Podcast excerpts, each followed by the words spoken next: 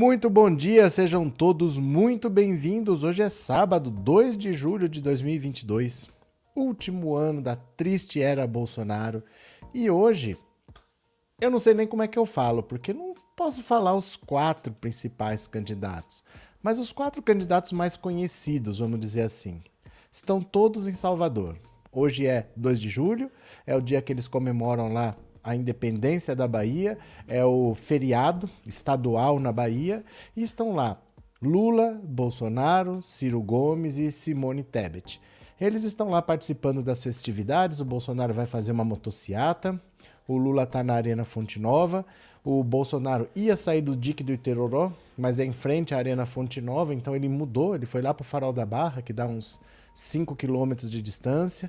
O Ciro está ali perto também. Tá todo mundo num raio ali de 2, 3 quilômetros um do outro. Estão todos ali mais ou menos na mesma região. Espero só que não tenha problema, que não tenha nenhum incidente, que não tenha nenhum ato de violência, porque se tiver algum ato de violência contra o PT, quem se meter a besta vai apanhar, porque a maioria que o Lula tem que o PT tem na Bahia é assustadora. É coisa de 60%, 65% a 19%. Bolsonaro não tem nem 20% na Bahia. O Lula tem mais de 60%. Então, se alguém se meter a besta contra o Lula, contra os petistas, vão apanhar na Bahia hoje. Não se meta a besta, não. Bolsonaro já está lá desde ontem. Ontem ele não fez praticamente nada. Estava em Feira de Santana, que dá uns 100 quilômetros de Salvador e participou de inauguração disso, inauguração daquilo, mas a partir de hoje acabou o governo Bolsonaro. Eu postei um vídeo ontem no canal Olha Isso, explicando por que que ontem era o último dia do governo Bolsonaro, por causa da lei eleitoral. Tudo que o Bolsonaro costuma fazer, a partir de hoje ele não pode mais fazer. Então, por exemplo, emenda, as emendas parlamentares, as emendas que saem do orçamento secreto. Essa transferência de dinheiro, o Arthur Lira tem 15 bilhões de reais na mão dele e ele vai distribuindo como ele quer. Tem uma votação? Ó, tem 5 milhões para cada um aqui que votar com a gente. Tem 10 milhões para cada um aqui que votar com a gente. Ele está comprando apoio há muito tempo. E esse dinheiro não pode mais ser usado pela lei eleitoral. 90 dias antes da eleição, não pode mais ter transferência de verba por emenda. Fica proibido, não pode mais, não pode sair do orçamento, não posso direcionar para lugar nenhum.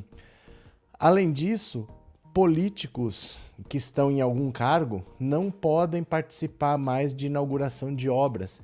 Então, se você é prefeito, se você é governador, se você é presidente, você não pode mais participar de nenhuma inauguração de obra pela lei eleitoral. Então, o Bolsonaro vai perdendo os instrumentos que ele vem usando esse tempo todo ele vai poder ir para uma motociata, vai se ele for com o dinheiro do bolso dele ou com o dinheiro do PL, porque ele usava o avião oficial para ir para uma inauguração. A, a desculpa era essa. Ele ia para um evento oficial, que era uma inauguração, aí ele estava lá e fazia motociata. Ele usava a estrutura pública com essa desculpa de que, na verdade, ele está indo para participar da inauguração de uma obra. Não pode mais fazer isso. A partir de agora, ele não pode mais participar de nenhuma inauguração de obra, acabou o orçamento secreto e, sem orçamento secreto, por que, que o Centrão vai apoiar o Bolsonaro? Porque o que podia tirar dele já tirou. Já não tem mais como tirar dinheiro do Bolsonaro. Vai ter a CPI do MEC investigando corrupção e vão achar de tudo ali. Vai ter a investigação do taradão da Caixa, que já tem mais 50 novas denúncias vai ser uma avalanche, porque são anos de vista grossa. Todo mundo sabe o que ele fazia. Todo mundo sabia o que ele fazia, fazia vista grossa. Agora vai ter uma avalanche de denúncias. Então, para o Centrão, é melhor eles cuidarem da própria eleição do que continuarem atrelados a um governo que agora eles não têm mais do que se beneficiar. O MDB já liberou. Quem quiser apoiar o Lula pode apoiar. Não precisa nem apoiar Simone Tebet nem nada. Cada um vai cuidar da sua própria reeleição, vão abandonar o Bolsonaro. E o Bolsonaro tá tão perdido que ele agora tá. Vocês viram essa semana? Parece que ele virou cabo eleitoral do Lula, porque ele falou. Tudo na mesma semana. Ele falou, por exemplo, que o Lula, se ele for eleito, ele vai transformar clube de tiros em biblioteca. Fechou. Eu topo. Se quiser fechar clube de tiro e transformar em biblioteca, para mim tá perfeito. Olha as coisas que ele fala. Ele fala coisas que a população quer, a população é contra esses clubes de tiro. A população é contra as pessoas armadas, porque quem morre é o pobre sempre. Quem acaba no sistema prisional é o pobre, o rico que tem arma não vai ser preso, porque o rico nunca é preso. Então o povo é contra isso daí. E o que, que o Bolsonaro fala? Que o Lula vai transformar clube de tiro em biblioteca. O povo topa. Você não tem a dúvida que o povo fecha, né? Mais do que isso, o presidente de Portugal, o cara vem para o Brasil, vai participar da Bienal. Em setembro, 7 de setembro de 2022, são 200 anos da independência do Brasil, que foi 7 de setembro de 1822. Ele está aqui no Brasil, o Bolsonaro não vai encontrar com ele porque ele disse que vai se encontrar com o Lula. Quer dizer, quem vai receber o presidente de Portugal no Brasil vai ser o Lula e não o Bolsonaro. Ele está dando palanque para o Lula aparecer. O presidente de Portugal vai aparecer apertando a mão do Lula e não a mão dele. Não dá para entender as atitudes do Bolsonaro. Ele está completamente louco. Ele coloca o interesse pessoal dele, a birra dele. Ele já não quer conversar com o presidente de Portugal porque ele é de esquerda. Então não interessa se é bom para o Brasil ou se não é. Ele não quer conversar com o cara porque, para ele, pessoalmente, ele não gosta. Mas aí ele agora ele vai dar o palanque pro Lula, vai deixar o Lula receber o presidente de Portugal. Não dá para entender, o Bolsonaro tá ficando louco. Gente, deixa eu agradecer aqui ao Marcos Manuel. Obrigado, Marcos. Obrigado pelo super sticker e obrigado por ser membro. E obrigado a Silenga, obrigado pelo super chat. Tem uma influencer que ainda diz que a esquerda é uma roubada. Não dá para aguentar ouvir essas coisas rumo ao final do governo Bozo. Olha, o pessoal que está falando essas coisas está cada vez mais isolado. Porque não dá para ficar mentindo com a verdade tão esfregando na cara das pessoas. Tá difícil. Tá difícil até para para dizer que o Bolsonaro não é corrupto, nem o próprio Bolsonaro diz mais isso, que não tem corrupção no governo dele. Tá difícil dizer que tem 30 institutos fazendo pesquisa. Todos dão o Lula na frente, não tem um único que dê o Bolsonaro. Vai dizer que o PT comprou 30 institutos e o Bolsonaro não comprou nenhum eles estão ficando sem argumentos, a, a, gasolina no preço que está, a inflação. Ah, eles falam que melhorou o desemprego, o desemprego está mais baixo, mas é subemprego. As pessoas estão ganhando mal, são empregos que não têm é, fundo de garantia, que não tem férias, a pessoa trabalha como MEI, trabalha como é, pessoa jurídica. Então é assim, não tem mais argumentos, né? Isso tudo está caindo no vazio. Eles esperneiam, esperneiam, mas vai cair no vazio. Vamos ler algumas notícias aqui? Obrigado, viu? Obrigado pelo super chat. Vamos ler algumas notícias? Bora comigo? Venham para cá. Olha. Bolsonaro anda tão perdido que agora faz campanha para Lula. Meu Deus do céu, que cidadão, que cidadão. Agora ele resolveu fazer campanha pro Lula. Vamos lá, ó. Deixa eu ampliar aqui para ficar um pouquinho mais fácil para vocês. Espera lá. Opa, cadê? Eu apertei sem querer aqui o o tela cheia, não era isso que eu queria fazer, não. Pera lá. Opa! Espera só um pouquinho aqui. Aí, agora consegui o que eu queria. Aqui está, pronto. Ao longo de três anos e meio de governo, Jair Bolsonaro rifou do seu convívio todos os aliados que diziam verdade sobre os erros que ele cometia no Planalto cercado de apoiadores que vivem a referendar suas loucuras, acabou sozinho em seu labirinto. Perdido, começou até a fazer campanha para Lula. Veja dois fatos registrados nessa quinta. Presidente da República, ele cancelou o encontro que teria com o presidente de Portugal. Motivo: Bolsonaro não gostou de ficar atrás de Lula na agenda de compromissos com Marcelo Rebelo. O presidente português almoçaria no Itamaraty com Bolsonaro na segunda, mas marcou de encontrar Lula antes, no domingo. Ao ignorar o presidente português, Bolsonaro deu a Lula um belo palanque. Se Rebelo mantiver a viagem ao Brasil, será Lula a recepcionar o chefe de Estado e antes mesmo de o TSE divulgar o resultado das eleições. Não fosse o recibo passado por Bolsonaro, o português teria uma passagem discreta pelo país. Agora, Antes da grosseria com Rebelo, na live de quinta, Bolsonaro disse que Lula, se eleito, transformará clube de tiros em bibliotecas.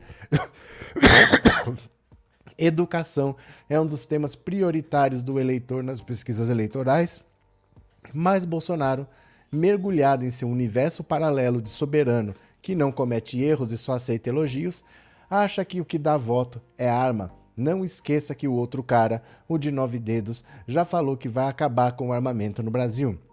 Vai recolher as armas, clube de tiro vai virar biblioteca, como se ele fosse algum exemplo para isso. E a campanha, propriamente dita, ainda nem começou. O Bolsonaro é uma besta quadrada, a verdade é essa, vamos ser sinceros. Ele não entende nada de política, ele não tem habilidade com as palavras, ele não consegue se expressar de uma maneira que convença ninguém, ele é bem tosco, essa é que é a verdade. E ele só consegue falar besteira, uma atrás da outra. O problema é que ele precisa recuperar uns 15 pontos no mínimo de vantagem que o Lula tem, e ele não tem outros adversários para arrancar voto. Se ele tivesse um Sérgio Moro com 10, se ele tivesse um Ciro com 20, ele podia pegar ponto aqui, pegar ponto ali para tentar passar o Lula. Mas como só tem praticamente ele e o Lula com voto, para ele crescer, ele precisa roubar eleitor do Lula. Como é que uma besta quadrada dessa vai conseguir fazer um eleitor do Lula virar bolsonarista radical? Porque para apoiar o Bolsonaro tem que ser radical. O cara tá vendo corrupção de pastor no MEC. Tá vendo militar corrupto. Tá vendo tarado na Caixa Econômica Federal. E vai votar em mais quatro anos de governo Bolsonaro? O cara tem que ser radical, tem que ser raiz, não pode ser bolsonarista Nutella. O cara vai conseguir transformar um eleitor do Lula em bolsonarista raiz? É possível isso? Faltando três meses para a eleição, né? Bem difícil a situação dele. Por mim que se lasque. Fabrício, obrigado pelo super sticker e obrigado por ser membro, viu? Muito obrigado de coração, valeu. Céu Brindes, obrigado pelo super sticker e obrigado por ser membro, viu? Muito obrigado, valeu mesmo. É, Lula nem precisa fazer campanha. Com o Bolsonaro falando essas coisas, né? Olha a Maria. Maria mora em Portugal. Olha, bom dia. O presidente de Portugal está em Copacabana tomando banho de praia. Estou vendo. Eu tô, estou vendo ao vivo aqui. Bom fim de semana para todos. Ah, obrigado, Maria. Obrigado pela informação, viu? Obrigado de coração. Bom dia, Sandra. Bem-vinda. Lula calado ainda consegue vencer um incompetente como o Bolsonaro. Aí é que tá. Aí é que tá. Esse é o paradoxo do Bolsonaro, porque parece que ele é uma besta quadrada que qualquer um consegue vencer. Não é porque o Lula tá com 48, 49, 50 dos votos válidos, não é que qualquer um consegue vencer. Tem que tomar cuidado, porque é só o Lula que tem mais votos que ele.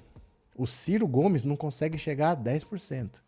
E se a gente não tivesse o Lula, o Bolsonaro estaria reeleito.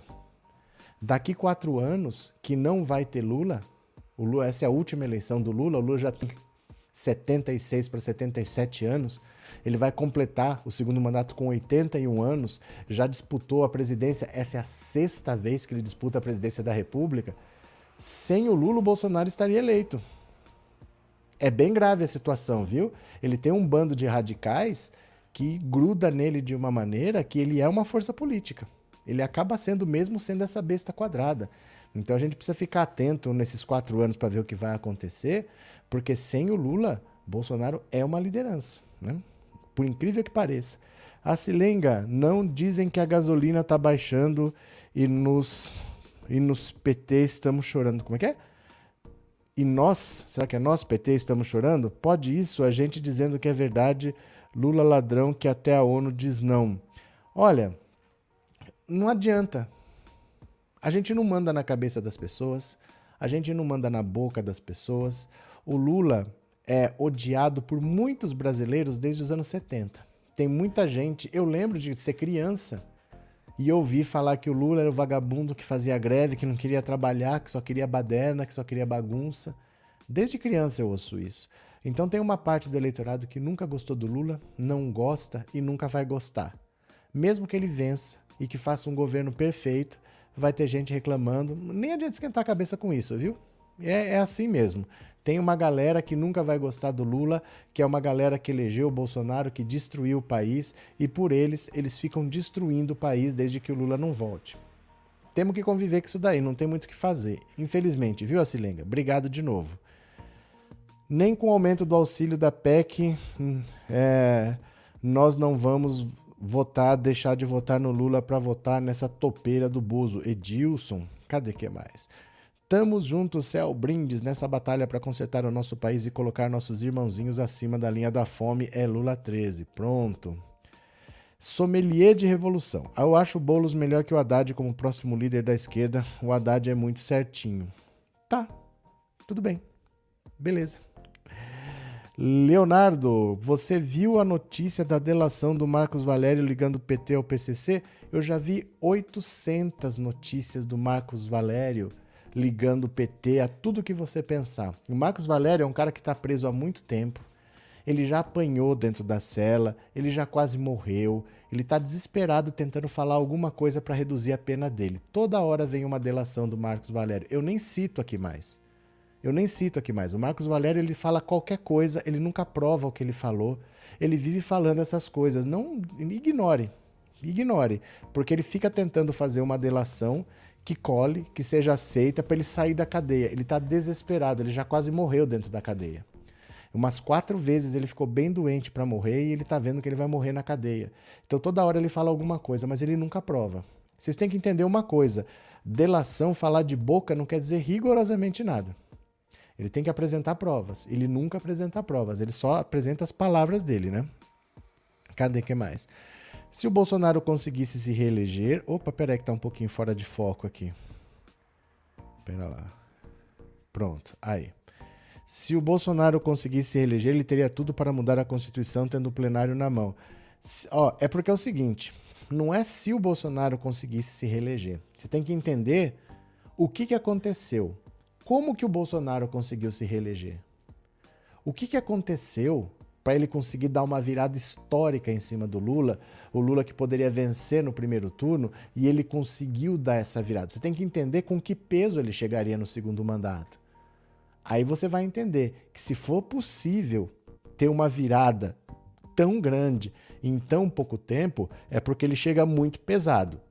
Depois de tudo que ele fez com a Covid, depois de tudo do Ministério da Educação, depois de tudo que a gente está vendo de corrupção, até de assédio sexual, se ele ainda conseguir dar uma virada tão grande em tão pouco tempo, é porque ele chega com peso para fazer o que ele quiser. Ele chega com peso, com respaldo, com força. Isso é que é o grave. Não é só, ah, se ele venceu, porque ninguém vence assim, ó. Tem que ter acontecido alguma coisa catastrófica para ele vencer essa eleição, porque essa eleição está completamente perdida, né? Cadê? Bom dia, Márcia, amigos de luta, me arrumando para ir ver o meu presidente. Ah, é, você está em Salvador, né? Que legal, bom passeio. Maria de Lourdes, eu vou pedir alguém para me ajudar a ficar membra, viu? Eu não sei mexer no celular. Você tem que clicar aí onde você escreve a mensagem, do lado tem um dinheirinho, tá? Clica nesse dinheirinho. Se não, a coisa mais fácil do mundo é você fazer isso aqui, ó. Ó, é que para mim não aparece igual aparece para vocês, porque o canal é meu, né? Eu não fico. Eu não tenho como ficar membro do, do mesmo jeito que vocês, porque o canal é meu. Espera só um pouquinho aqui.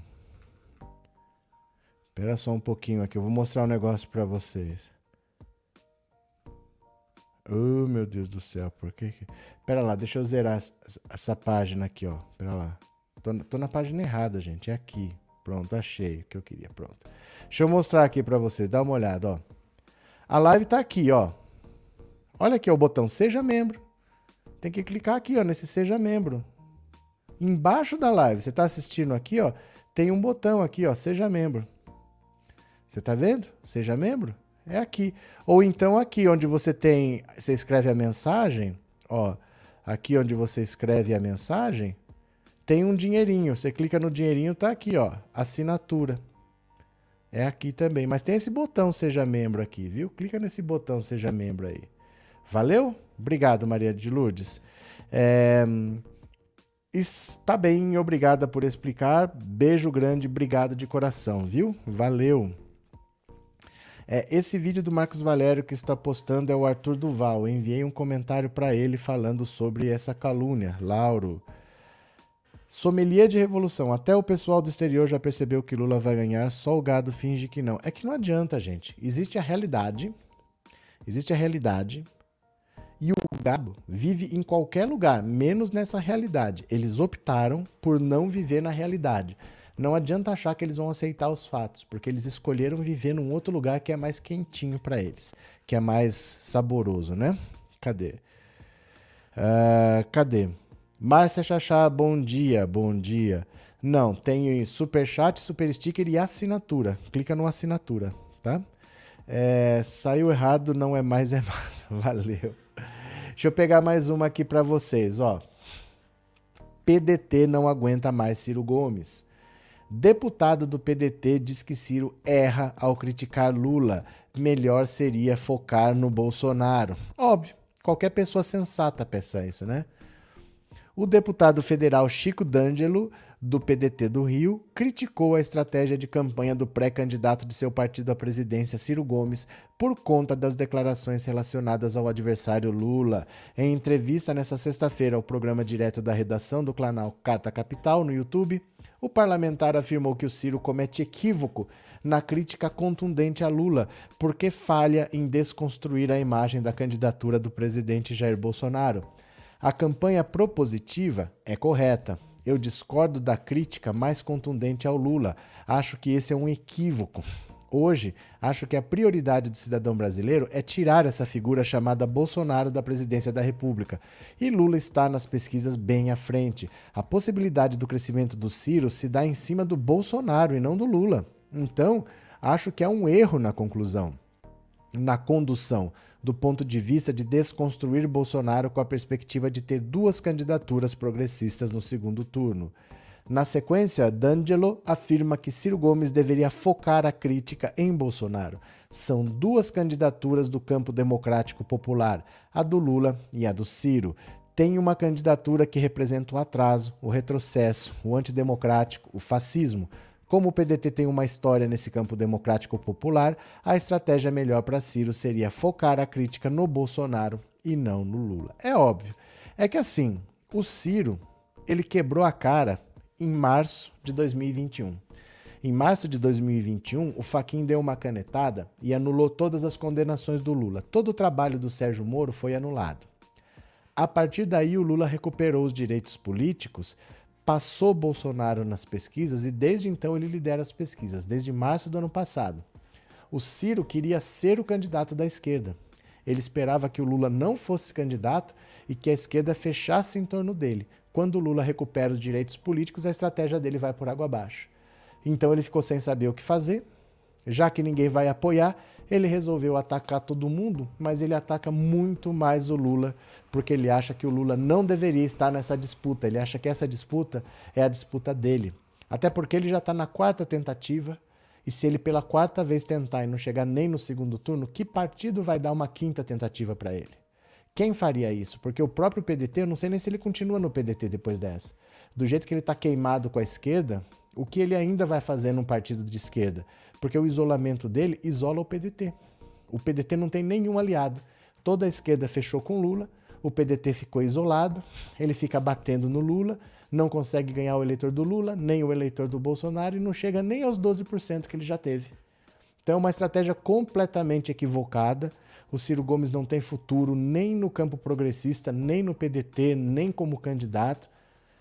Não sei o que ele vai fazer daqui para frente, mas como esse canal existe para apoiar Lula e para aporrinhar Ciro Gomes, vamos para o Twitter. Vamos para o Twitter, vamos apurrinhar Ciro Gomes, olha. Vamos copiar o título aqui dessa matéria, ó. Pronto, tá aqui. Olha. Deputado do próprio PDT diz o que qualquer pessoa sensata já percebeu. Dois pontos. Ciro Gomes erra ao atacar Lula quando o que o Brasil quer é derrotar Bolsonaro. O povo não vai aderir à batalha de Ciro. Hashtag desiste Ciro. Hashtag Ciro. Opa. Ciro. Poupança do Lula. Hashtag Ciro. Opa. Ciro tá louco. Pronto. Deputado do próprio PDT reconhece, diz o que qualquer pessoa sensata já percebeu. Ciro Gomes erra ao atacar Lula quando o Brasil quer é derrotar Bolsonaro. O povo não vai aderir à batalha do Ciro. Hashtag desiste Ciro. Hashtag Ciro poupança do Lula. Hashtag Ciro tá louco. Pronto, foi lá o tweet. Por favor, cliquem no link que eu vou mandar para vocês.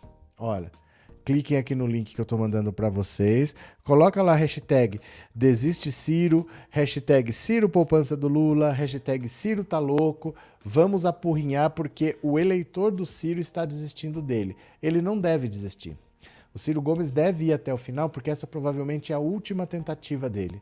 Ele não deve tentar uma quinta vez. Então ele não vai desistir da última tentativa. Vai ser o último ato político dele, ele vai até o final. Vamos ver, né?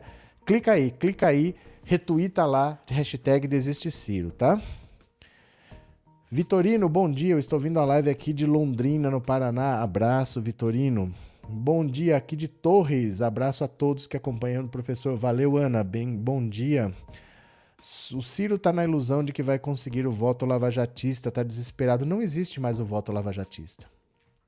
Não existe mais.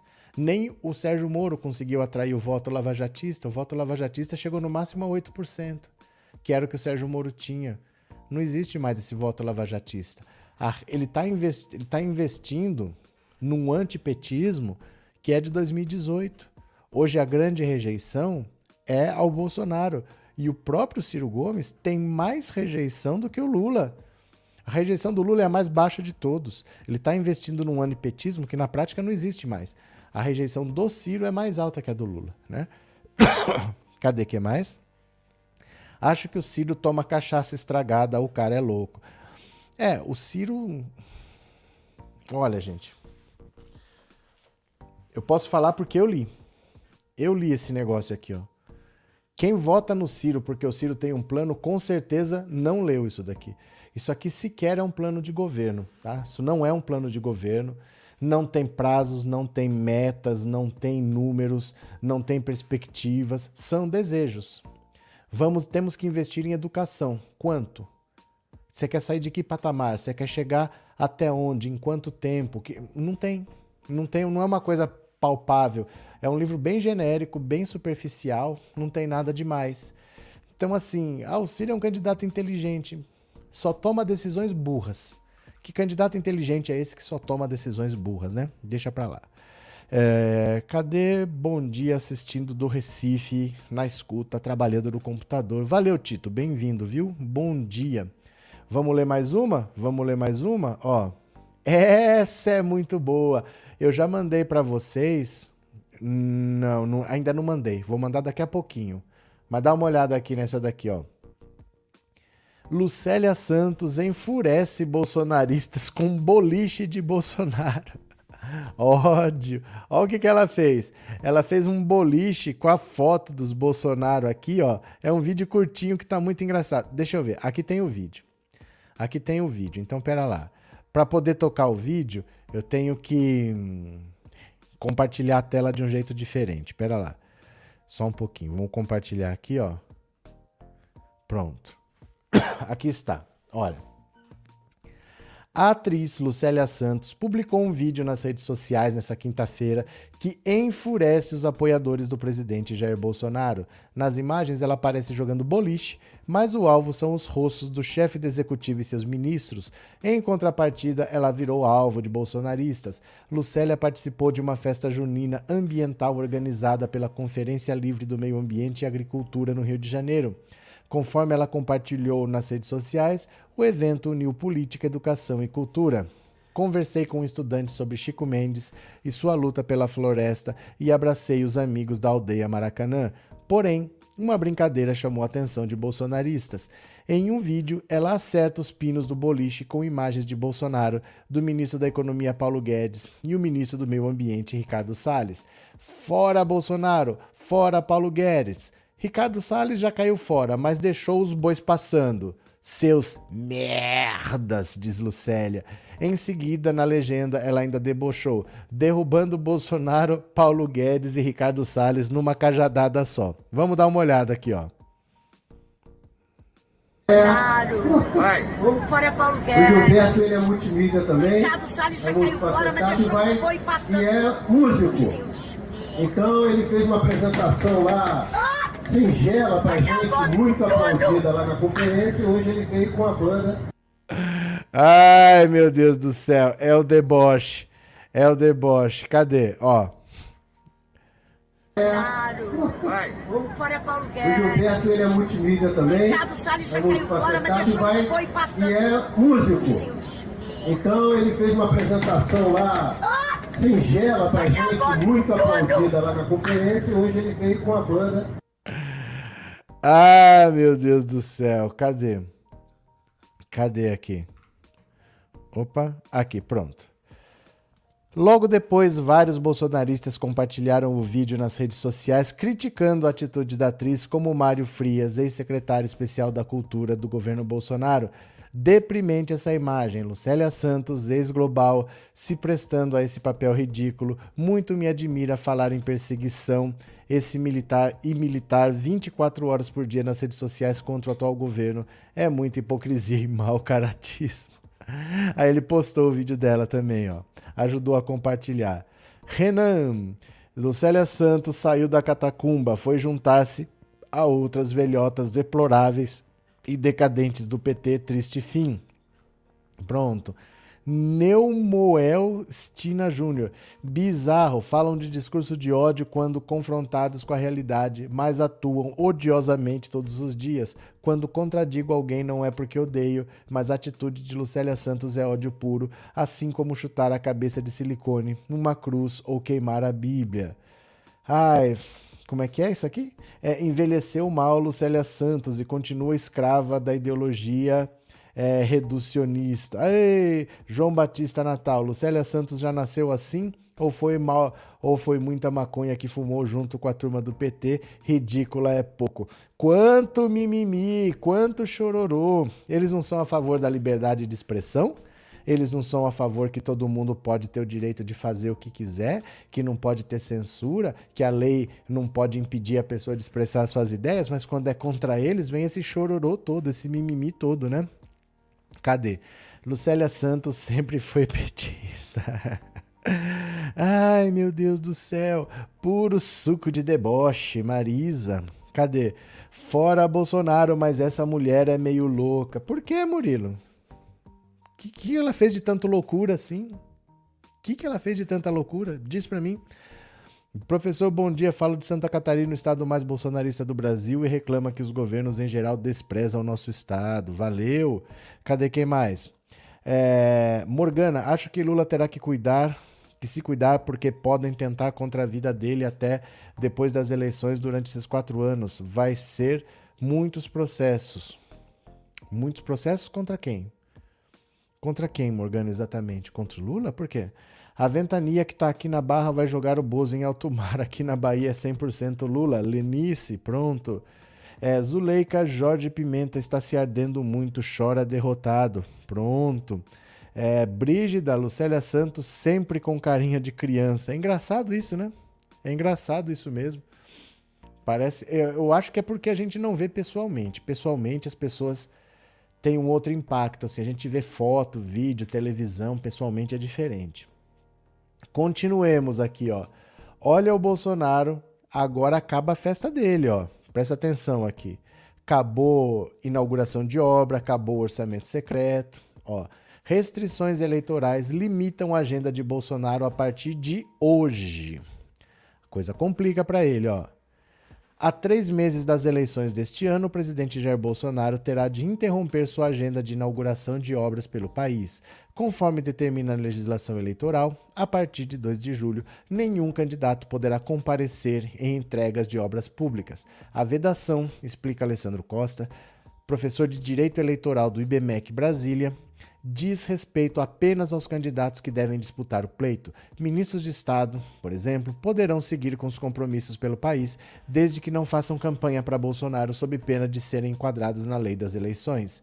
O governo pode continuar inaugurando obras, mas ele, Bolsonaro e nenhum outro candidato pode comparecer à inauguração das obras públicas.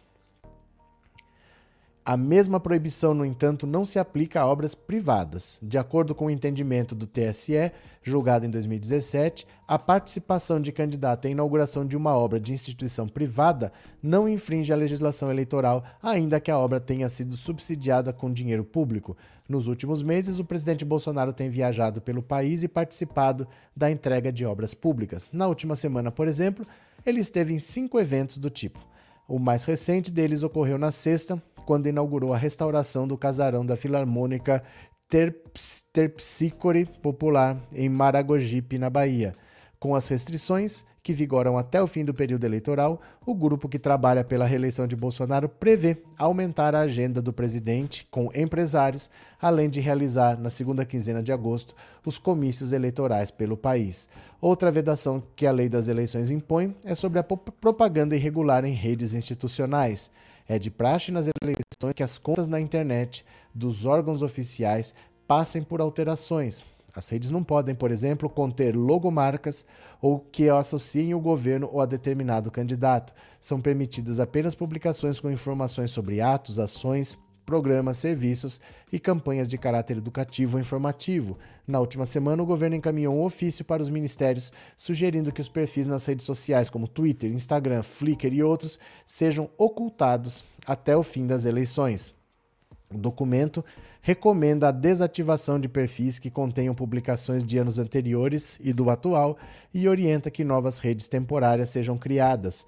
Como descrito na orientação, a mudança deve ocorrer a fim de evitar que alguma postagem permaneça visível e possa ser questionada pelo Tribunal Superior Eleitoral. A lei das eleições veda que as instituições públicas, nos três meses que antecedem o pleito, veiculem qualquer propaganda institucional, aquelas que mostrem os efeitos do governo que ele, Bolsonaro, desenvolveu e vem desenvolvendo.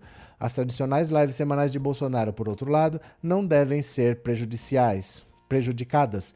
Como o presidente realiza as transmissões por meio de seus perfis pessoais, ele não encontra barreiras eleitorais. Existem na legislação eleitoral, no entanto, termos que são chamados de palavras mágicas. Elas são proibidas para que não configurem campanha eleitoral antecipada. A lei de eleições estabelece que propaganda oficial apenas é permitida a partir de 16 de agosto. Quanto às lives, como qualquer cidadão, o presidente pode utilizar as redes sociais. O que ele não pode é pedir voto, ou de forma explícita apresentar uma solicitação de apoio por parte da população, o que pode configurar um pedido antecipado de votos. Mas não havendo esse pedido, a simples utilização das redes sociais, como vem fazendo o presidente, não configura nenhum ato ilícito. Quanto às redes sociais do Estado, vale lembrar, não se pode sequer ter publicidade institucional dos programas desenvolvidos. A lei de eleições também proíbe pronunciamentos em rede nacional de rádio e televisão nos três meses anteriores ao pleito de outubro. A exceção ocorre em caso de temas urgentes, relevantes ou ligados às funções do governo. Nesse cenário, a Justiça Eleitoral precisa aprovar as falas em cadeia nacional. Recentemente, o Metrópolis mostrou que Bolsonaro escalou ministros para divulgar ações do governo em rede nacional de rádio e TV, além de ter ampliado o número de falas em rede nacional como uma estratégia eleitoral. Então, assim, as coisas agora vão ficando difíceis. O Bolsonaro não pode ir mais para a inauguração de obras. A transferência de recursos por meio do orçamento secreto, que era como ele estava governando, não pode mais acontecer. Não é possível destinar verba para nenhum lugar. Não pode sair nada do orçamento. Então, a partir de agora, os mecanismos que ele ia usando para governar não existem mais. A situação dele vai se limitando, né? Gabriel, bom dia. Finalmente eu consegui acordar mais cedo para ver a sua live da manhã. Valeu, Gabriel. Bem-vindo. Não se esqueça do like, gente linda. Obrigado. Não se esqueça do like, hein? Bom dia a todos. O Ciro deveria sim estar do lado do PT, seria bom para ele, mas ele não quer. Ele não quer. Ele nunca mais vai querer. Ele já falou isso abertamente. Ciro é caso perdido, né, gente? Se Deus quiser, em outubro esse pesadelo vai acabar. Jaime, cadê?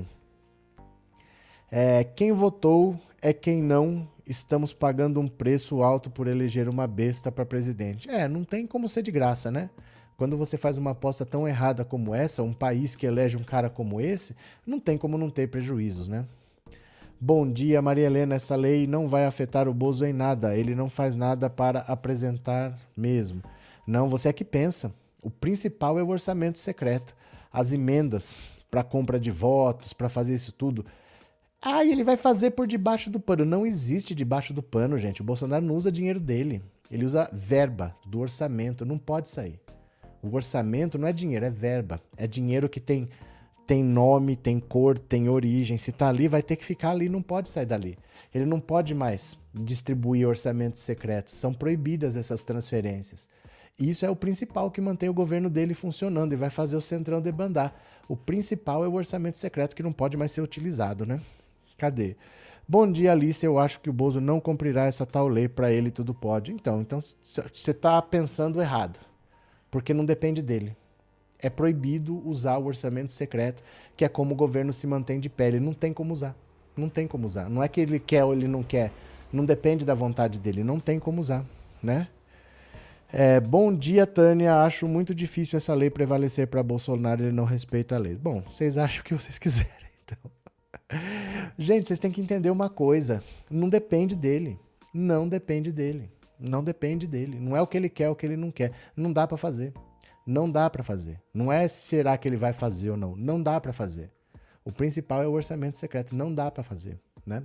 Bora, continuemos aqui, ó.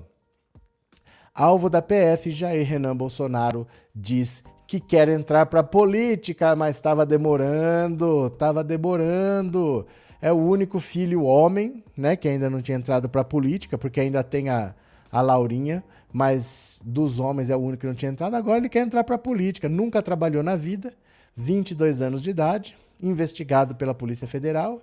O influenciador digital Jair Renan Bolsonaro, filho de Jair Bolsonaro, afirmou na terça-feira que quer entrar para a política em 2028. Renan Bolsonaro é alvo de um inquérito na PF que apura supostos crimes de tráfico de influência e lavagem de dinheiro que envolvem negócio de sua empresa, a Bolsonaro Júnior Eventos. Eu pretendo sim vir à política, mas só em 2028, porque acredito que meu pai será reeleito, disse Renan Bolsonaro, onde ele tem um programa desde janeiro. Renan está inelegível nesta eleição por causa do parentesco com o presidente. Diego Torres e Eduardo Torres, irmãos de Michele Bolsonaro, também estão proibidos de se candidatar, apesar de colocarem como pré-candidatos nas redes sociais, como mostrou o repórter Evandro Eboli parentes do presidente, em até segundo grau, só podem se candidatar se já ocuparem algum cargo e tentarem a reeleição. Será o caso de Eduardo, que busca mais um mandato na Câmara. Em depoimento à PF, um ano após a abertura de inquérito, Renan Bolsonaro confirmou ter recebido ajuda do lobista Marconi Faria, alvo da CPI da pandemia, para criar sua empresa, a Bolsonaro Júnior Eventos.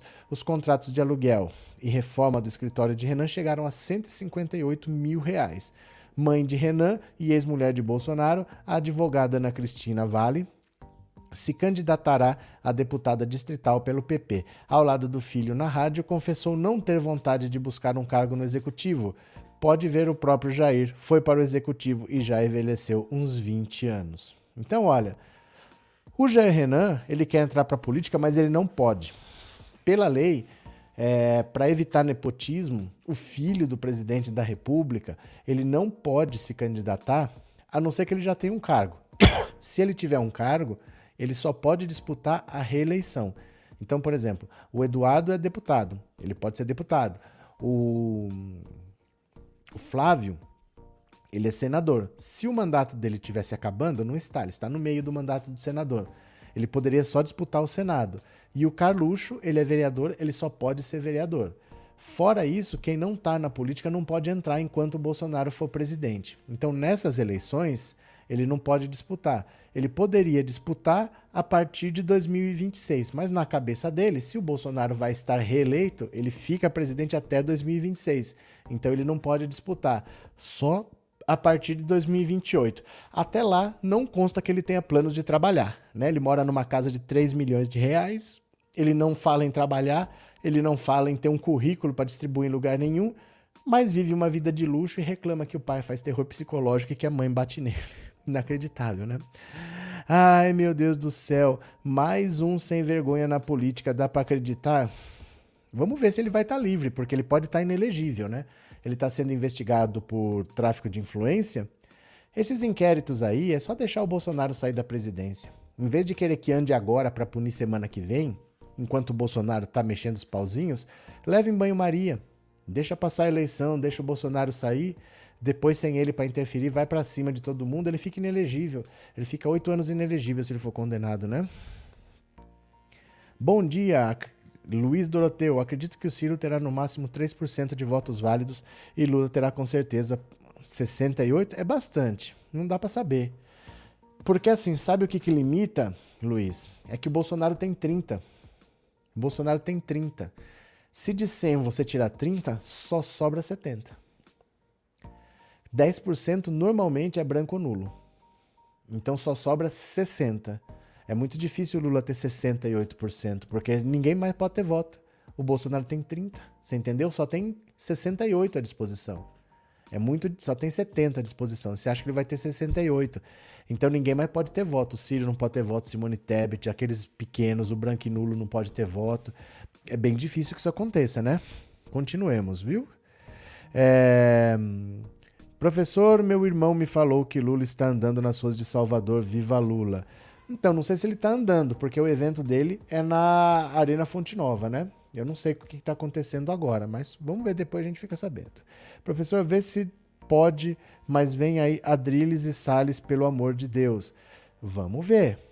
Vamos ver se eles vão ter condições de voto. Eles podem ficar inelegíveis, ó. Cadê?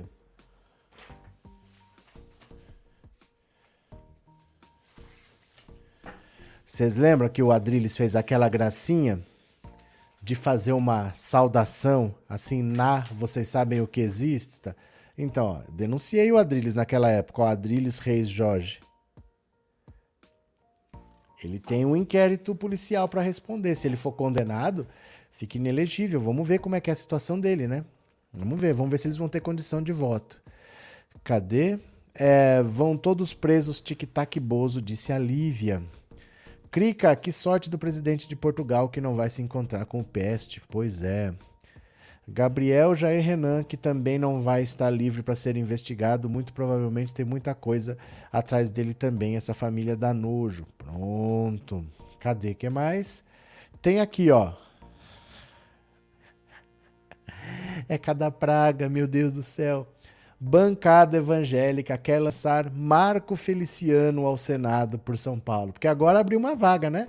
Abriu a vaga do Datena. Uh, o presidente Bolsonaro quer que seja Carla Zambelli.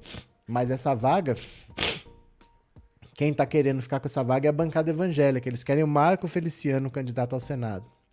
Presidente da Frente Parlamentar Evangélica no Congresso, o deputado Sóstenes Cavalcante, do PL, diz que o grupo não abre mão da candidatura de Marco Feliciano ao Senado por São Paulo.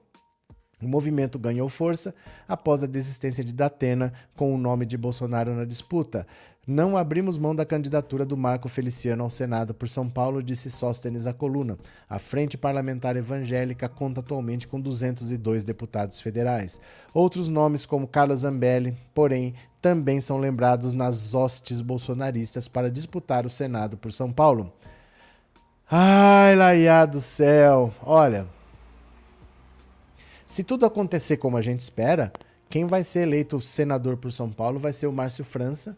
O Márcio França desiste de ser candidato ao governo, não tem nenhum nome forte hoje, os nomes fortes todos desistiram. É, ele tem bastante chance de ser eleito, porque o Haddad tem chance de ser eleito, o Lula tem chance de ser eleito, e aí uma coisa puxa a outra. Se vier uma onda, realmente, o Lula começar a arrastar essa galera, ele tem bastante chance de ser eleito. Aí era até bom que o Marco Feliciano saísse candidato ao Senado para ele perder e não ser nem deputado. Aí seria bom, né? Cadê que mais? Neuza Feliciano, o vadio com dentes pagos pelo povo brasileiro. 150 mil reais o tratamento dentário dele. Que coisa, né? Cadê? É, é, Lula presidente, disse Eva Alves. Isaac, o Xandão só é valente contra a esquerda, contra o Rui Costa. Olha a viúva do Rui Costa. Então você está solidário ao Rui Costa? Então você também está solidário ao Alan dos Santos? Você também está solidário ao Monarque? Você também está solidário ao Talibã? Você também está tá solidário ao Robinho estuprador? Tudo que o Rui Costa e o, P, e o PCO defende. Você também é solidário a essa gente toda? Diz-me com quem andas, Isaac Silveira. Já está explicado, né? Cadê que mais? João Batista, eu sou brasileiro, kaká. O que quer dizer isso? É, fora a gadaiada, disse Silvani. Pronto. Cadê? Tem um João Batista esperniano aqui? Deixa eu ver o que está acontecendo aqui. Deixa eu ver o que ele tá falando aqui. Sempre é uma coisa engraçada, né? Deixa eu ver se eu acho aqui. Não tô achando. Não tô achando. Que sempre tem uma gadaiada doida. Não achei. O que que tá esperneando aqui? Lauro, a Baixada Santista irá votar em peso no Márcio França. Bem possível também. Bem possível sim, né? É, cadê quem mais? Arthur, salve! A campanha do Bozo está animada com a PEC Kamikaze e eu conto, vocês contam. É que assim. Primeiro, não tem milagre, né? Não tem milagre. Não tem como você desfazer três anos e meio que ele não governou que ele só vagabundeou, que ele só tirou férias, a economia está colapsada, o Brasil está como nunca esteve em pouquíssimo tempo, isolado no mundo. Ele não vai resolver isso com um desconto de 20 centavos na gasolina. Então, o que ele tinha que fazer, que a esquerda está falando desde o auxílio emergencial, é que essas pessoas não podiam ficar desamparadas e o auxílio tinha que ser de 600. Tinha que ser de 600. Ele quis fazer 400, seguindo Paulo Guedes. As pessoas estão cozinhando agora na lenha e estão passando fome. Então ele agora vai passar para 600? Tá tarde. Agora o povo já viu que ele não quis dar 600 e ele só tá pondo 600 por causa das eleições. Isso daí, até que isso faça efeito, mesmo que fizesse, não faz efeito, porque na verdade baixou de 600 para 400. O povo não tá vendo isso como um ganho, porque era 600. Né? Se fosse 200 e passou para 600, era uma coisa, mas era 600 está em 400 o Auxílio Brasil. Então ninguém vai ver isso como ganho, né? Porque já era, já era esse valor. Cadê quem mais? Não adianta ter dar aumento no auxílio, o dólar já subiu, a inflação vai comer todo o aumento. Antes de receber, porque nós já estamos em julho, se tudo for muito rápido, o primeiro pagamento é em agosto, paga agosto e setembro já é eleição. Gente, o Bolsonaro precisa transformar petista em bolsonarista para vencer. Meio complicado, né? Cadê? É, os grupos não recebem nada de bom feito pelo Bozo, nem a PEC da bondade. Eles comemoram, apenas atacam o PT, o Lula e colocam a culpa nos outros. Osmar. É, gado é prejudicial à camada de ozônio. Cledson. Cadê? O Bozo pode ser inelegível? Depende. O que você quer dizer com isso? Qualquer pessoa que cometeu um crime pode ficar inelegível. Se tiver uma condenação em segunda instância, a pessoa pode ficar inelegível. Se você está perguntando se isso vai acontecer até antes das, eleição, das eleições, claramente não. Claramente não. Não tem tempo para acontecer nada antes da eleição. Não tem tempo para acontecer nada. A não ser que o Bolsonaro despiroque de vez, que ele resolva amanhã dar uma ordem para o exército invadir o STF, só se ele tiver um ato de loucura. E aí alguém vai lá e prende ele, mas dentro de uma normalidade do governo não tem nada que possa acontecer antes da eleição mais, né? Cadê? É, missão impossível essa do Bozo. É, porque o Lula tem 54%, então ele pode crescer, mas o Lula vence no primeiro turno com 54%. Então ele precisa baixar a pontuação do Lula. Ele precisa com que o eleitor do Lula se torne bolsonarista. Bem difícil, né? Bem difícil. Cadê? É muita fome, Lady. Dá uma tristeza no nosso coração. É verdade. É verdade, né? Cadê quem mais? É. Como é que é? A litro. Litro de leite chegando a 10 reais, Valdir. Então, imagina quem tem duas, três crianças, né? Bem se é complicado. Gente, e o Daniel Silveira, que vai ganhar uma medalha da Biblioteca Nacional? E nem ele sabe por que, que ele tá ganhando. Nem ele sabe porque ele está ganhando. Daniel Silveira, o bandido de estimação do Bolsonaro. Dá uma olhada. Ordem do livro. Daniel Silveira diz não saber porque foi condecorado. Olha só, ele vai ganhar um prêmio. O deputado federal Daniel Silveira, uma das figuras mais emblemáticas do radicalismo exacerbado e irracional do bolsonarismo no Brasil, que foi condecorado pelo STF, que foi condenado, perdão, pelo STF por ameaçar e agredir ministros da corte no suntuoso edifício localizado no centro do é, chegou no final da tarde de sexta à Biblioteca Nacional no suntuoso edifício localizado no centro do Rio de Janeiro para receber a mais alta honraria da instituição, a Ordem do Mérito do Livro. Ao ser questionado por repórteres sobre o porquê de ter sido condecorado com uma medalha destinada às mentes mais ilustres e destacadas do campo do pensamento, o parlamentar de extrema-direita foi bastante sincero: Não sei. Talvez pela causa que eu defenda, respondeu. Mônica Bergamo, colunista da Folha, afirmou que entrou em contato com Silveira para falar da descabida indicação a um prêmio destinado a intelectuais, acadêmicos e escritores míticos da literatura brasileira. É uma honraria muito grande porque é uma homenagem aos 200 anos da. É uma coisa que vale muito a pena. Para mim é muito honroso ter o reconhecimento de lá, respondeu o deputado federal bolsonarista, que, ao não saber qual data comemoramos no 7 de setembro deste ano, o bicentenário da independência do Brasil, desistiu de dizer algo sobre o marco histórico. A Ordem do Mérito do Livro, conferido pela Biblioteca Nacional do Brasil, fundada em 1810, ainda no Império, é destinado aos mais importantes e reconhecidos intelectuais, acadêmicos e escritores do país e já receberam figuras como o monumental poeta mineiro Carlos Dumont de Andrade e o sociólogo, acadêmico e escritor pernambucano Gilberto Freire, um dos mais reconhecidos intelectuais brasileiros do mundo durante o século XX. A decisão absurda e obviamente determinada pelo presidente Jair Bolsonaro, gerou uma onda de protestos nas redes entre artistas e literatos brasileiros. A família de Carlos Dumont de Andrade, um dos maiores vultos da literatura brasileira no século XX, emitiu nessa sexta uma nota de indignação sobre a decisão da Biblioteca Nacional de conceder a maior comenda da instituição ao PM deputado federal. Drummond, que faleceu em 87, recebeu a mesma medalha em 85, em meio ao clamor popular pela volta da democracia no Brasil, nos estertores da ditadura militar. Em 85, o escritor Carlos Dumont de Andrade recebeu a medalha Biblioteca Nacional Ordem do Mérito do Livro, concedido a intelectuais e autoridades que se distinguiam pelo trabalho em favor da cultura, do conhecimento e do saber. Agora noticia-se que a comenda será entregue ao deputado Daniel Silveira, condenado à prisão pelo STF por ataques à democracia e a instituições que a legitimam. Diante desse verdadeiro deboche, a família de Carlos Dumont de Andrade vem a público lembrar que o poeta recebeu a homenagem quando a Biblioteca Nacional era dirigida pela escritora Maria Alice Barroso, nome respeitável que honrou e engrandeceu a casa que também já teve como diretores intelectuais do porte de Josué Montelo e Afonso Romano de Santana. Época em que o Brasil era outro, com autoridades que se faziam merecedoras de respeito pela dignidade, pelo decoro e pela conduta ética. Mandatários que, diferentemente de hoje, não nos envergonham como povo e não nos apequenam como nação, diz o texto assinado por seus descendentes que classificaram a iniciativa como um deboche. Outros dois indicados ao mesmo prêmio recusaram a honraria, Marco Lucchesi e Antônio Carlos Sequim. Inconformado com a concessão da Ordem do Mérito do livro a uma figura iletrada, violenta e autoritária, Lucchesi gravou um vídeo explicando por que declinaria de receber a medalha.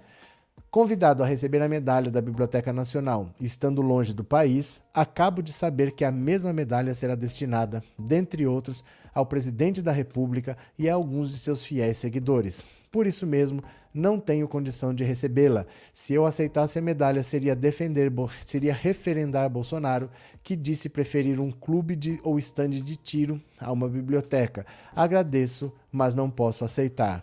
É uma, uma brincadeira isso, né? você dá a, a medalha do, do, do mérito do livro para o Daniel Silveira. Vocês acreditam um negócio desse? Para o Daniel Silveira. Será que ele já leu um livro na vida? Daniel Silveira. É que o já indo para Papuda Bolsonaro acha que os acadêmicos são os que ficam bombando igual Daniel Silveira, disse o Francisco. Crica, obrigado pelo super sticker e obrigado por ser membro do canal, viu? Muito obrigado, valeu tipo homenagem para o Adriano Miliciano, porque o Bolsonaro deu uma medalha para o Adriano Miliciano, o Adriano estava preso, condenado a 19 anos e meio de prisão por crime hediondo, ele foi entregar medalha dentro da cela para esse cara, né? Cadê? Vergonhoso, disse a Diane. Osmar, professor, essa medalha da Ordem ao Mérito do Livro tem um parágrafo na Constituição sobre caso de prisão, o detentor dessa desgraça ter cela separada ou algo assim. N não acho não, viu? Não acho não, de verdade, assim. Acho difícil que tenha. Eu nunca ouvi falar. Vou ver se tem, mas acho difícil que tenha, de verdade.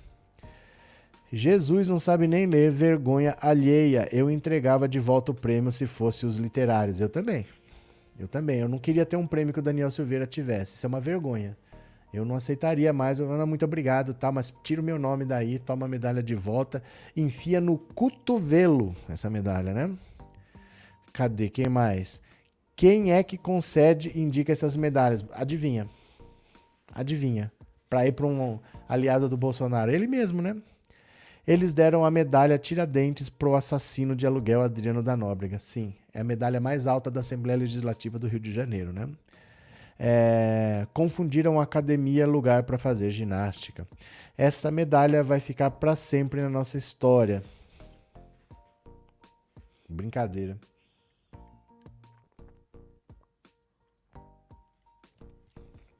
Porque fica registrado lá, né?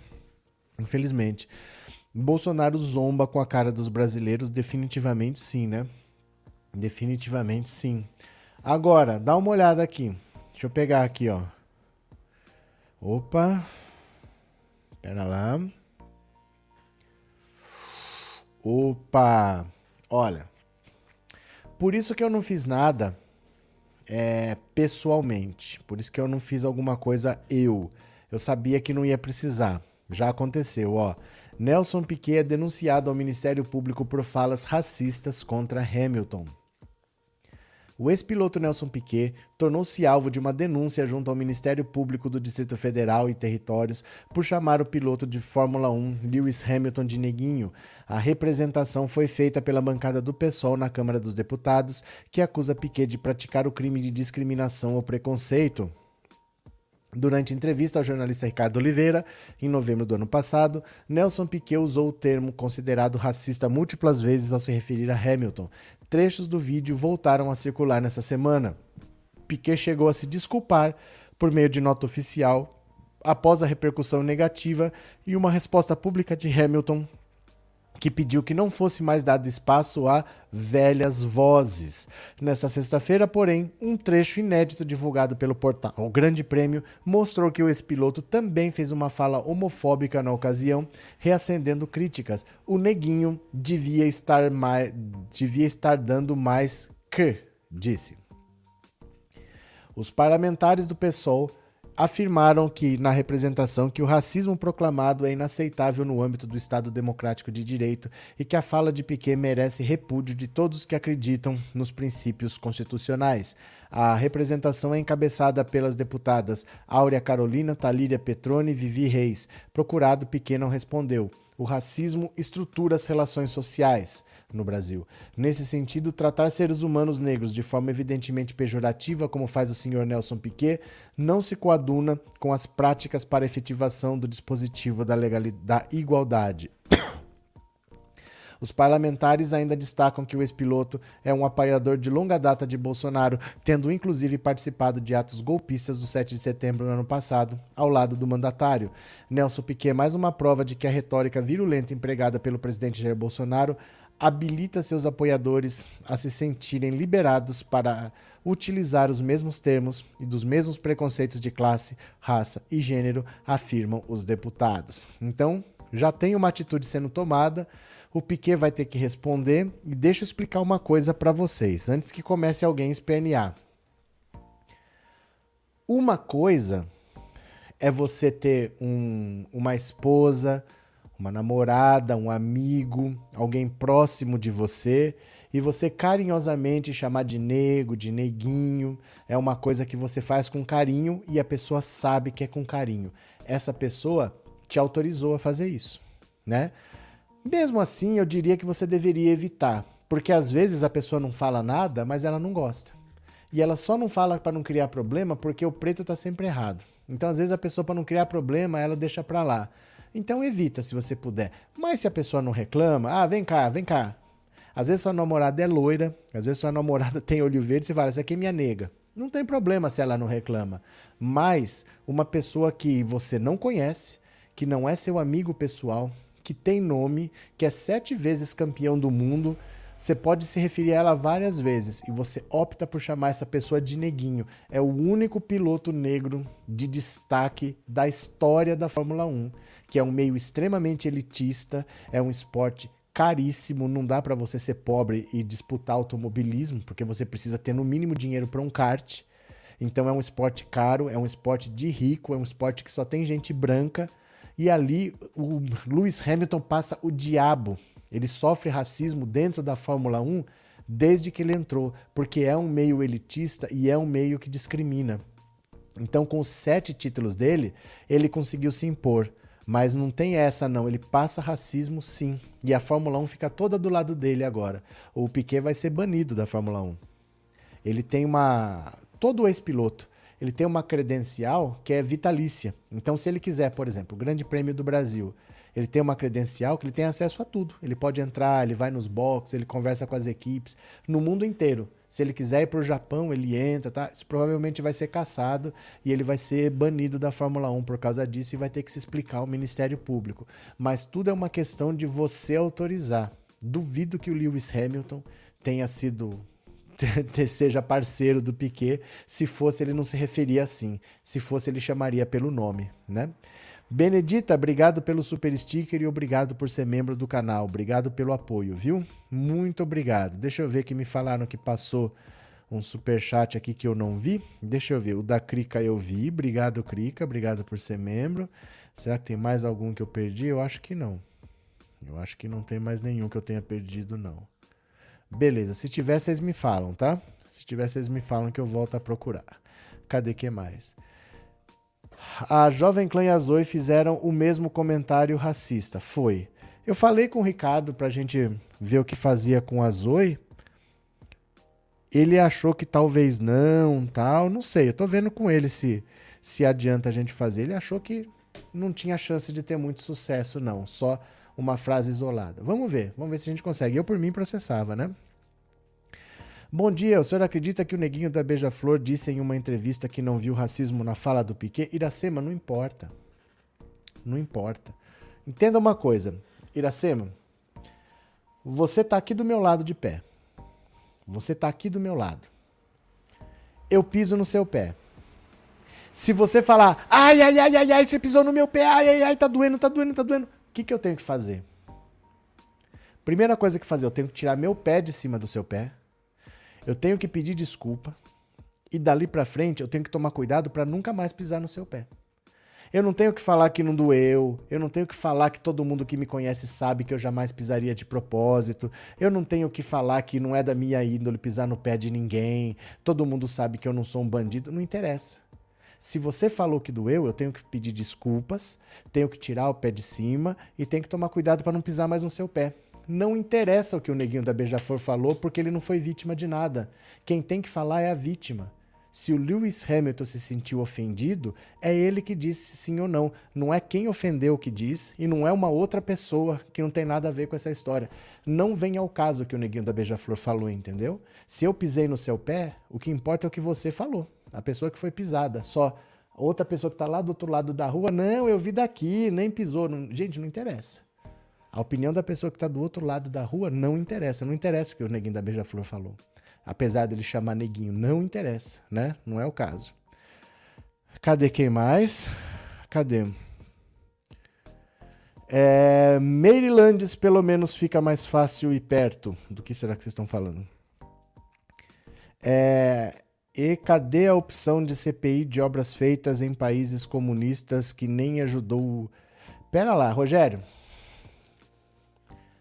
concordância. CPI das obras. Porque quem ajudou foi a CPI? Eu não entendi a sua frase. CPI das obras que não ajudou. A CPI não ajudou? Ou as obras que não ajudaram? Porque se for as obras, você fala que não ajudaram. Aprende a fazer uma frase com concordância primeiro, vai? Aprende a articular Lé com Cré. Muito difícil entender o que você falou, viu? Cadê, Rogério? Por que Lula é 13 se você pegar meia. Vixe, começou. Cadê? Hamilton é muito superior a Piquet. É, a questão não é essa. A questão não é quem é superior ou não. Não é uma disputa esportiva, né? É uma questão simplesmente de que existe uma lei no Brasil. Essa lei tem um motivo de ser considerado crime, isso que ele fez, e ele tem que responder por isso, né? Cadê? É... Cadê? Rodrigo, não fica repetindo mensagem assim, não. De verdade, tá? Se soubesse quanto atrapalha. Fora Bolsonaro. E esse nome aqui? Meu Deus do céu. É, Nelson Piquet sempre foi um arrogante, tinha inveja do Ayrton Senna. Cadê? Esse Rogério é aluno do Daniel Silveira. Daqui a pouco ganha medalha, né? Ganha medalha do mérito do livro lá. Rogério Gado Detectado. Não foi o neguinho da Beija-Flor que falou, foi a Zoe Martinez que disse que o neguinho da Beija-Flor se fechar. Não, não é, é outra coisa. Acho que você não entendeu o que ele estava falando. É porque o neguinho da Beija-Flor se pronunciou e disse que não viu racismo na frase, né? Cadê? Eu falei que o Hamilton ganhou muito mais prêmios que. Porque... É, então, mas isso não, não é a discussão. A discussão não é esportiva, é exatamente isso. Ele, se ele ganhou mais prêmios ou não, não é uma discussão esportiva. Né? Não é que quem quem ganhou menos títulos de Fórmula 1 é obrigado a respeitar o outro. A questão é: existe uma lei no Brasil. Se ele fosse quem fosse, se ele fosse uma pessoa desconhecida, seria crime do mesmo jeito. Não é uma competição esportiva, não, né? Cadê? Gente, bolsominions defenderam o assassinato sofrido pelo rapaz em Sergipe dentro da Câmara de Gás. Não iriam defender racismo, disse o Robson. Cadê quem mais? Pronto. Pronto, aqui quem mais? Olha, e aqui é aquela situação que eu falo para vocês, que ou o, o PSB resolve rápido, ou o Freixo vai se prejudicar. Olha o que está acontecendo aqui, ó. Freixo ignora a candidatura de Molon, que é do partido dele, e defende Ceciliano ao Senado. Olha o barraco que virou o Rio de Janeiro, ó. O candidato do PSB ao governo do Rio, Marcelo Freixo, ignorou a candidatura de seu correligionário Alessandro Molon ao Senado e defendeu na noite de sexta a candidatura do petista André Siciliano. Em um evento com militantes, Freixo disse que é necessário eleger quem Lula confia e quem Lula quer ver no Senado. Em seguida, passou a palavra ao candidato petista. O PT e o PSV, PSB vêm brigando há meses por uma candidatura única ao Senado. Freixo, até então, estava em cima do muro sobre a disputa e dizia que o assunto era decidido pela cúpula dos partidos. Em segundo nas pesquisas de intenção de voto, o deputado Alessandro Molon não aceitou retirar sua candidatura para dar lugar a Siciliano, que está em quarto. Diante do cenário, os petistas vinham ameaçando, ameaçando Freixo de retirar o apoio formal à candidatura dele. No início da semana, no evento de apoio do PCdoB, Freixo também disse que Lula precisava de um senador fiel a ele. Nos momentos mais difíceis do PT, eles não foram poucos, o André não saiu do PT. O Lula precisa eleger um senador que, independentemente do que estiver acontecendo, vai estar do lado dele, o nome em nome de um projeto, disse o correligionário de Molon. O que acontece é o seguinte: pela lógica, por exemplo, em São Paulo, qual que seria a lógica? Em vez de ter dois candidatos ao governo, em vez de ter o Haddad e ter o Márcio França, o Haddad pelo PT e o Márcio França pelo PSB, a lógica é um dos dois disputa o governo e o outro fica com a vaga ao Senado. Poderia ser o Haddad disputando o Senado e o Márcio França o governo do Estado, ou o Haddad disputando o governo e o Márcio França o Senado. Pela votação, quem está na frente das pesquisas para governador é o Haddad. Então, o mais lógico seria, em vez de ter dois candidatos ao mesmo cargo, aí o Márcio França desiste e ele fica com a vaga ao Senado. No Rio de Janeiro, a mesma coisa. O PT já falou que vai apoiar o Freixo. Então, em vez de falar vamos ter duas candidaturas, ele já falou: não, não tem discussão, nós vamos apoiar vocês para o governo. Vai ser o nosso candidato é o Freixo, mas a vaga do Senado é nossa. Então o PT colocou o André Siciliano para ser o candidato do PT ao Senado pelo Rio de Janeiro. Mas o PSB lançou o Alessandro Molon. E aí ficou aquela situação. O PSB ficou com a vaga ao governo e ao Senado. Aí o PT está falando assim: se vocês não abrirem mão da vaga ao Senado, então vocês não estão querendo fazer aliança. Porque em São Paulo nós não estamos brigando. Em São Paulo nós já nem temos candidato ao Senado, vamos ter candidato ao governo e não vamos ter candidato ao Senado. No Rio seria a mesma coisa, vocês vão ter candidato ao governo e não vão ter candidato ao Senado. Seria a recíproca, né? Seria a recíproca. Se eles não fizerem uma aliança, quem perde é o Freixo. Porque o Freixo, mesmo que tenha o apoio do PT, se não fizer aliança, ele não tem acesso ao tempo. Porque o tempo vai, vai ser somado, né? Se eles fizerem uma aliança. Então ele fica à disposição dele o tempo do PSB e o tempo do PT. E ele precisa disso. Ele precisa do máximo que ele puder usar para combater o Cláudio Castro. Se o PSB insistir com o Alessandro Molon, eles podem não fazer uma aliança formal, o PT pode até apoiar o Freixo, mas sem aliança ele não pode usar o tempo do PT e ele sairia prejudicado na disputa. Vamos ver o que, que vai acontecer. Mas era para ter sido decidido isso essa semana. Se não foi decidido essa semana, tem que ser decidido na outra. O Márcio França, em São Paulo, deve retirar a candidatura ao governo e ficar com a vaga no Senado.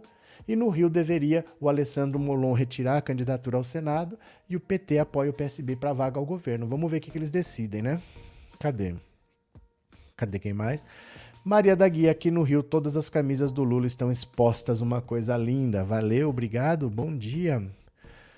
Luiz Sobrinho, Bozo é igual aquele moleque chato da escola que faz brincadeira sem graça para humilhar os outros, tipo puxar a cadeira na hora de sentar, colocar chiclete no cabelo. A medalha do Silveira é isso. Verdade, ele, ele não para de encher o saco. Ele não para de encher o saco, né? Rodrigo, acho que depois de 2 de outubro, o Aras, Lira vão tirar o Bozo. Aí vai.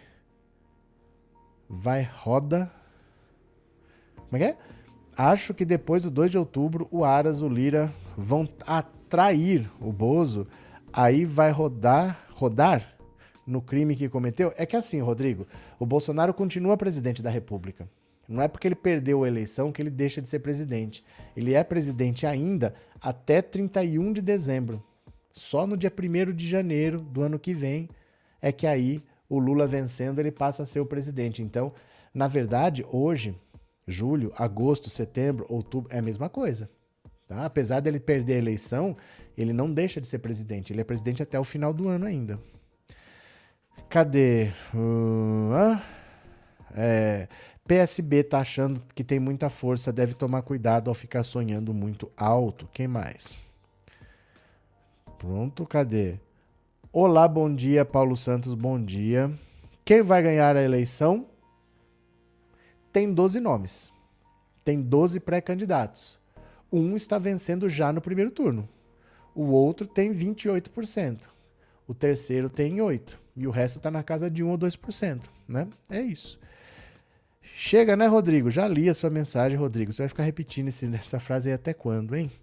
Eu acredito na vitória do 13 no primeiro turno, porém me preocupo, pois a humanidade é, é man, mancha de manobra.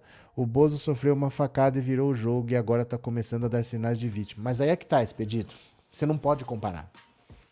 Você não pode comparar em 2022 com 2018, porque em 2018 ele não era governo. É completamente diferente a situação. Uma coisa, ó, o Expedito apareceu aqui. Quem é o Expedito? Ninguém conhece, mas ele falou que vai fazer isso, que vai fazer isso, que vai fazer aquilo. Isso é uma situação. As pessoas podem votar em você ou podem não votar. De repente você tomou uma facada, as pessoas não te conhecem, mas começaram a conhecer, ficaram com pena de você, você quase morreu. Isso é uma situação.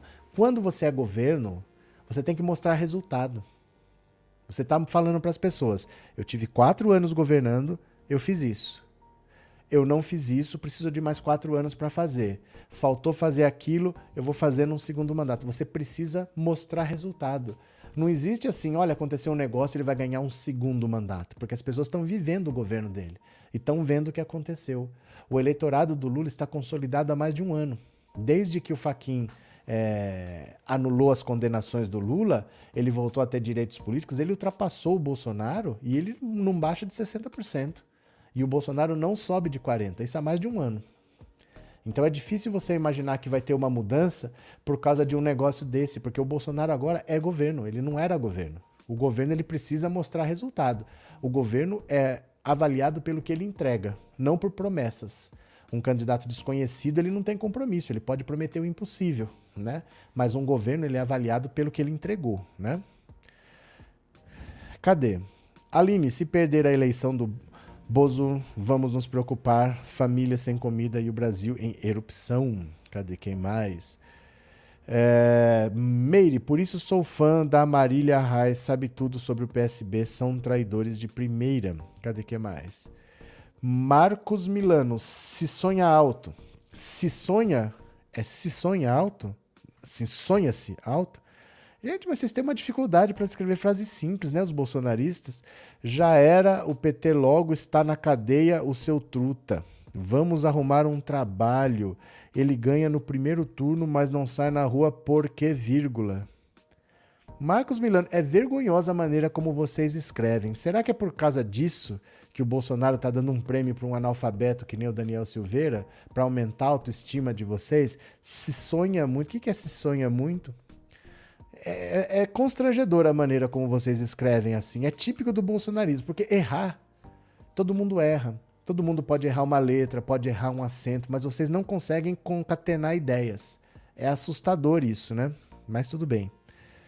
Augusto Aras pode tentar perseguir o Lula ano que vem? Augusto Aras perseguir o Lula? É que assim. O que, que é o Procurador-Geral da República? O Procurador-Geral da República ele não é polícia.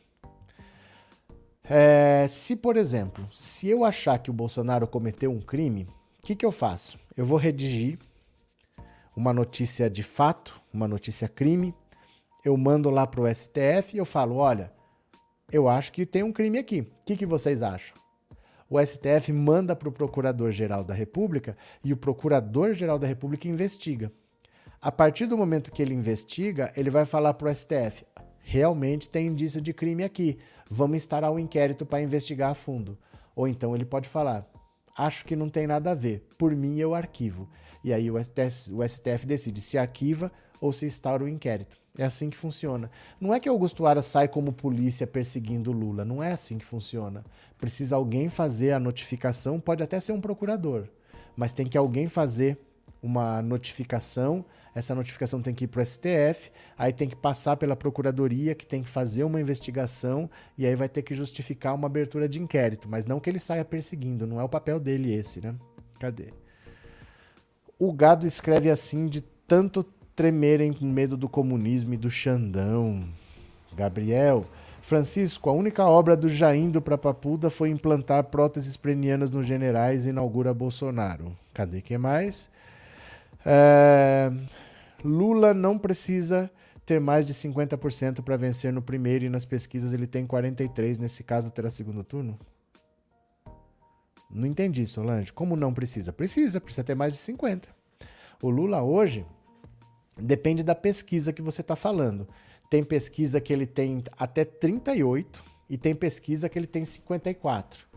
Então depende, os institutos eles variam muito, porque tem instituto que faz pesquisa presencial, tem instituto que faz pesquisa por telefone, eles têm metodologias diferentes. Em todos o Lula vence, em todos o Lula lidera, mas com números diferentes. O Lula tem que ter metade dos votos válidos mais um. Se ele tiver mais que isso, ele vence. Se não, tem segundo turno com os dois mais votados. Você entendeu? Aí depende do instituto. Cada vez mais os institutos têm dado vitória do Lula no primeiro turno. Primeiro foi o Datafolha, depois foi o, o IPESP, que deu vitória do Lula no primeiro turno. Aí os, o mercado financeiro ficou agitado, a pesquisa não saiu, mas depois saiu o IPEC, que deu vitória do Lula no primeiro turno. Então os institutos estão começando a dar esse resultado, né? Aí depende. Tem três meses ainda, tá? A eleição não é hoje. Cadê? Hamilton, Lewis Hamilton, Hamilton Silva. Os bichos escotos saíram dos esgotos após a eleição do Bolsonaro. Cadê? A Abaddon, comunismo e igualdade da pobreza enquanto o povo só pode ter uma TV, eles vivem no maior luxo. Aí, ó. Eu falo que é difícil. O concatenar duas ideias, Lé com Cré, é difícil, é difícil. Cadê? Luciano Paim, depois da derrota do Bozo, legalmente ainda é possível o presidente e o Congresso continuar por mais dois meses desviando dinheiro? Não. Não. É que assim, você está falando depois da derrota, você está falando depois de outubro. Enquanto o Bolsonaro for presidente, é a mesma coisa que hoje. Depois de 1 de janeiro, não. Mas você está falando outubro, novembro e dezembro? Sim, o Bolsonaro é, é, de, é presidente até dia 31 de dezembro. Esses deputados têm mandato até dia 31 de dezembro e eles não só vão continuar roubando, como eles vão continuar comprometendo o próximo governo. Eles vão começar a aprovar leis para comprometer o próximo governo. Isso sim, né? Mas até dia 31 de dezembro. Lula precisa do povo para reconstruir esse país porque o eleito está garantido de é é? porque a eleito está garantindo dificultar tudo. Quase entendi, Roseli, quase. É, professor, eu quero, quero vencendo no primeiro turno, mas ser, mais, mais ser muito engraçado ver o Bozo no debate. Não vai ter debate, Luiz. Não vai ter debate. O Bolsonaro não vai. O Bolsonaro é um covarde. O Bolsonaro não irá. Não vai ter debate. Nenhum. Não vai ter debate. Aí você pode, pode apagar até. Não vai ter debate. O Bolsonaro não vai. Diego Paulo apagou, mas eu li. Quem tem estado com o crime não é Lula, né? O que, que aconteceu? Marilene, presidente de Portugal, deu graças a Deus do Bozo ter cancelado a visita. É, o Bozo não cancelou a visita, o Bozo cancelou um encontro, né? Porque ele está vindo ao Brasil por causa da Bienal do Livro, ele se encontra com o Lula amanhã. Ele não cancelou visita, ele cancelou um encontro que ele teria com o cara, porque ele vem para São Paulo, para a Bienal do Livro, e iria para Brasília para se encontrar com o Bolsonaro na segunda. Mas ele vai encontrar com o Lula no domingo só. Azar dele, né? É... Professor, acho que depois de 2 de outubro o Aras Lira já falou isso. Rodrigo, chega, Rodrigo, para de repetir esse negócio, rapaz. Você vai ficar repetindo essa mensagem até quando? Eu já li até. Eu já li a sua mensagem, já respondi. O cara continua repetindo, né? É, Bolsonaro acha que vai ganhar a eleição dando dinheiro pro povo, vai cair do cavalo. Pronto. Deixa eu pegar aqui uma coisinha rápida. Pera lá, aqui, ó.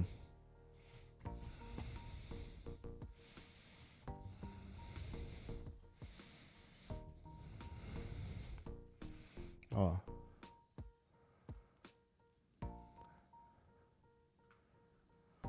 Dá uma olhada aqui. Porque o. Cadê aqui, ó? Vitor, eu quero participar do programa eleitoral do presidente Lula. Você quer participar do programa eleitoral? Do programa eleitoral gratuito ou do programa de governo? Do programa de governo tem como você fazer sugestão, não do programa eleitoral. Mas olha aqui, ó. PT lança comercial para receber sugestões ao programa de Lula. Olha, o PT divulgou na terça-feira um vídeo em que anuncia que vai receber sugestões ao plano de governo do ex-presidente Lula pré-candidato ao Palácio do Planalto. As propostas que forem enviadas nos próximos 30 dias serão analisadas e poderão ser incorporadas ao documento. Em 2022, o povo pode voltar a ser presidente, afirma o vídeo petista. As sugestões poderão ser realizadas pela plataforma Juntas pelo Brasil. Olha, para criar um programa de governo participativo segundo partido. Você pode sugerir propostas, compartilhar ideias, diz o vídeo. A plataforma pode ser acessada pelo link, ó, programa juntospelobrasil.com.br, certo? É assim que você faz, Vitor. Clica aí, ó, programa juntospelobrasil.com.br. Vamos ver se abre, ó juntospelobrasil.com.br. Participe da reconstrução. Você clica aqui, ó, participar. Ó, escolha um dos eixos abaixo desenvolvimento social e garantias de direitos, desenvolvimento econômico, reconstrução da soberania. Ó, olha as propostas aqui. Essa proposta é do Newton José Dantas é, Vanderlei, essa daqui é da Vilma Campos, essa aqui é do Israel de Souza Carvalho. Você põe então, clica aí no programa juntospelobrasil.com.br. Valeu? Programa juntospelobrasil.com.br. Fechou? Então é isso, gente. Eu vou parando por aqui, que já deu uma hora e meia de live. Eu volto às 14 horas. Tem bastante notícia pra gente falar. Eu faço outra live às 14 horas, valeu? Então daqui a pouco de tarde, depois do almoço, eu volto. Até daqui a pouco. Obrigado a quem participou. Um beijo grande e bora que eu já fui. Valeu!